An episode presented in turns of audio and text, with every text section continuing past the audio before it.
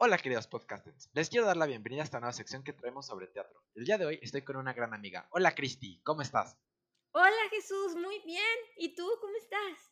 Pues aquí andamos, Cristi. ¿Qué opinas que platiquemos un poquito sobre teatro? Adelante, dime. ¿Tú qué obras les recomendarías a nuestros queridos podcasters que vayan ahorita que estamos en pandemia, que las puedan ver desde streaming? ¿Qué obras les recomendarías a los podcasters para empezar? Mira, Em, es un tema muy polémico esto de los streamings, porque hay mucha gente que dice que no es teatro, es cine o es televisión, pero que no es teatro, porque el teatro se tiene que vivir de, en presencial y muchas cosas más. Pero desafortunadamente estamos en una época muy complicada para el teatro. Entonces, yo sí estoy a favor de que se haga en el streaming porque pues es la única manera en que podamos hacer teatro. Y hay tantos streamings, por ejemplo, hoy justamente hoy que estamos grabando, que es el 7 de octubre. Hoy van a hacer el streaming de La Jaula de las Locas, una gran obra que a mí me encanta. Entonces, pues pueden ir a verla. Creo que el, en noviembre va a ser el, el streaming del Hombre de la Mancha. Y el 2 de noviembre hay el streaming de, el, de la obra del teatro Si nos dejan. Es un musical precioso eh, mexicano con canciones regionales, o sea, mexicanas, con una historia súper padre. Entonces yo les recomendaría que sí se atrevan a hacer el streaming, que vean todas, todas estas obras que están regalándonos, porque básicamente es eso, porque pues se están arriesgando, no solamente los productores, sino también los actores. Así que no dejen de morir, no, no dejen morir el teatro, chicos, de verdad. Bueno, Cristi, pues, ¿qué opinas que nos platiques un poco sobre tú, sobre ti? ¿Qué haces? ¿Qué te gusta hacer? ¿Te dedicas al teatro o a qué te dedicas, Cristi? Mira, yo, Jesús, yo estoy estudiando la carrera, estoy en ciencias de la comunicación, pero llevo siete años haciendo teatro musical y no musical también, eso es muy importante. He hecho obras como Wicked, como Mamma Mía, Vaselina, El Rey León, La Bella y la Bestia, Alicia en el País de las Maravillas, Charlie y la Fábrica de Chocolates. Y la, y la obra de texto que a mí más me ha, me ha gustado hacer es una que con el que yo gané un premio que fue a Mejor Actriz de Reparto, que se llamaba A los 15 era una historia súper bonita de cuatro amigos que tenían 15 años y sus vivencias. Entonces, esta, tengo una carrera con obras que me llenan el corazón y afortunadamente todas las compañías con las que yo he podido participar son compañías que en la, todavía a la fecha tengo amigos. Y tú, Jesús, tú eres uno de ellos. Gracias por, de verdad por haber compartido el escenario conmigo en Charlie y la fábrica de chocolates. Me encantó. Y pues sí, eso es eh, básicamente lo que hago. Me encanta el teatro y quiero hacerlo hasta que me muera. Ay, muchas gracias. Pues, ¿tú qué les recomendarías a nuestros podcasters que hagan ahorita que están en, pandemia eh, para que si les gusta el teatro o si les gustaría empezar a hacer teatro, ¿qué les recomendarías a nuestros podcasters para que hicieran, para que pudieran empezar? Pues yo les recomendaría que tomen cursos. Em, ahorita, desafortunadamente, los que, bueno, todo, todo el mundo está pasando por una economía muy complicada, pero eh, eh, si tú de verdad quieres aprender, te recomiendo mucho que le des chance a los actores que están dando curso, que te enseñen lo que ellos saben, porque de verdad son grandes maestros. Yo afortunadamente he tenido la bendición de poder ser alumna de grandes actrices y grandes cantantes como son Majo Pérez, Ana Cecilia Saldúa, Daily Parotti, Marisol Meneses, Paco Morales, eh, Steve Alitz Ruiz, todos ellos han podido ser mis maestros y de cada uno he aprendido muchísimo. Así que si de verdad tú quieres aprender a hacer teatro o simplemente no quieres estar aburrido en tu casa viendo Netflix, estos cursos de verdad son increíbles y están literalmente a un clic o a un zoom de, diferencia. Así que anímense chicos, porque de verdad la comunidad teatral los necesita y se, se los van a agradecer muchísimo. Pues sí, como dices ahorita, sobre todo en pandemia, están habiendo muchísimos cursos, sobre todo en línea, ¿no? Sí. ¿Tú qué curso les recomendarías a nuestros podcasters que tú hayas tomado que todavía siga para que tomaran?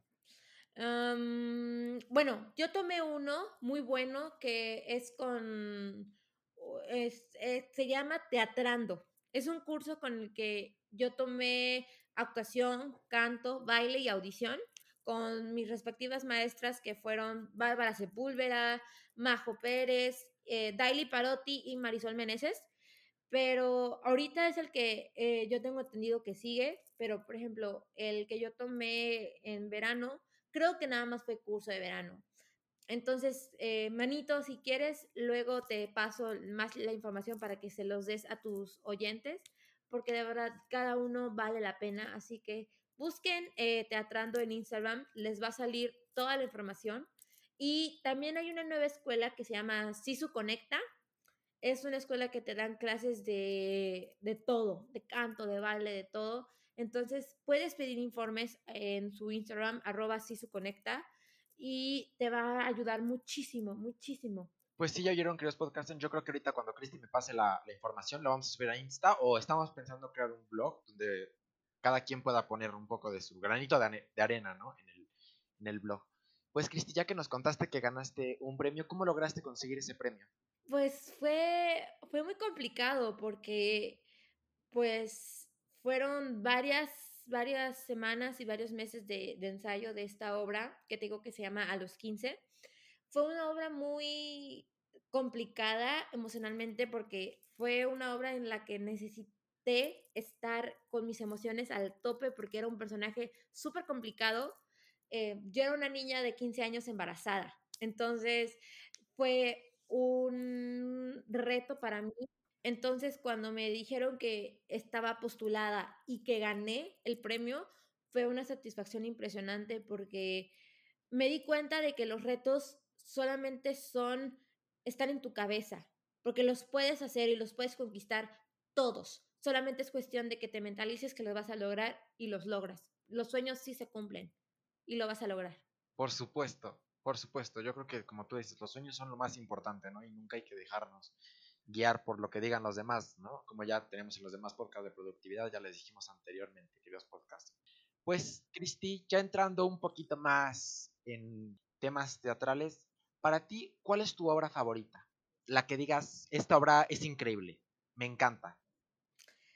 Mira, hay tantas obras que es un poco difícil responder esta pregunta. Hay obras que están eh, muy muy bien escritas, con una historia preciosa, tanto en México, escritas por personas mexicanas, como en Broadway. En, entonces, por ejemplo, yo ahorita estoy obsesionada, porque creo que esa es la palabra, con el soundtrack de una obra musical que se llama Hamilton. Yo lo escucho 24/7, pero también hay tantas obras mexicanas como, como es el caso de Mentiras el musical, que me encanta. Entonces, eh, todo depende de qué es lo que tú quieras, de qué es lo que necesites para poder ver una obra, una muy buena obra de teatro y sentirte satisfecho. Creo que esa es la mejor obra, la que tú sales y digas, estoy satisfecho con lo que vi, me encantó. Sí, por supuesto, porque luego también puedes ir a ver una obra y no te gusta, ¿no? Sobre todo muchas personas que actúan dicen, el objetivo de un actor es que cuando te vea el público, sepa el público que a lo mejor no todas las personas, pero que por lo menos una persona quiera dedicarse a lo que tú estás haciendo, ¿no? Con que una persona, pues sirvas como inspiración, yo creo que con eso te ganas el mundo, ¿no? Sí, mil por ciento. Y creo que lo que hacemos nosotros, eh, los actores, ya sea de teatro, de cine o de televisión, es tratar de hacer eso, tratar de mover a las personas, porque estamos en un momento en donde la humanidad está pasando por muchísimos cambios y no, no hablo de la pandemia, hablo de muchísimas otras cosas y desde hace ya varios años estamos tratando de, de hacer un mundo mejor y creo que eso es lo que hace el arte, el arte humaniza, así que... Eh, te, te, ayuda a ser una mejor persona y cuando tú ves que algo que te apasiona, que te apasiona, perdón, y que es bonito hacerlo, mueve a alguien, eso es oro molido, eso es algo con lo que nunca vas a poder eh, pagarle a la gente. O sea, de verdad, hay ocasiones en donde terminamos de dar función y la gente me dice, estuviste eh, maravillosa, me encantó. Eh, e, esos comentarios te, te, llenan el corazón y muy pocas veces o en muchas pocas actividades te da esa satisfacción, o por lo menos para mí. Sí, no, es, es, una, es una experiencia increíble. Yo creo que todos, por lo menos una vez en la vida, todos deberían de vivir una experiencia teatral, ¿no?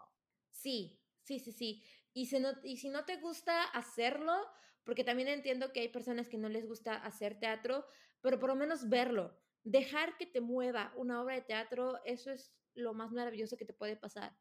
Hacer que ver algo tan maravilloso que es en vivo, hacer que te mueva, eso es padrísimo y muy pocas obras y muy pocas películas lo logran. Entonces, si algo de arte te mueve, estás por un muy buen camino, sinceramente. Por supuesto, por supuesto. Además, yo siento que también puede ser una forma como para desestresarte, ¿no? Te podría ayudar mucho. Por ejemplo, si estás estresado por el colegio, por el trabajo, puedes a lo mejor conectarte en la tarde, no sé, a un curso, pues vas a encontrar un poco de relajación si es algo que te apasiona, ¿no? Claro, claro, porque entendemos que ahorita por todo esto de la pandemia, la gente está muy, muy estresada, lo entendemos, pero algo que te puede fomentar la, ayuda interna, pues es tomar estos cursos, es tomar eh, clases de actuación, de canto, de baile, sentirte útil. Creo que esa es la palabra, eso es sentirte que estás haciendo algo y no solamente estás en tu cama viendo Netflix. O sea, es algo maravilloso sentir que, que estás haciendo algo para la sociedad. Por supuesto. Y también como tú dices, como dijiste anteriormente, ¿no? Si no te gusta a lo mejor, pues actuar, pues lo puedes ver, ¿no? Sobre todo ahorita, como, tú, como yo te dije, las, los, hay muchos streamings, ¿no? Y tú dijiste justo que iba a haber hoy uno de la jaula de las locas, que a lo mejor, pues a lo mejor cuando se escuche este podcast ya no va a estar disponible, pero va a haber muchísimos más streamings que se pueden, que se pueden escuchar, ¿no? Y realmente si te gusta el teatro, yo creo que es fácil encontrar esos streamings, ¿no? Claro que sí.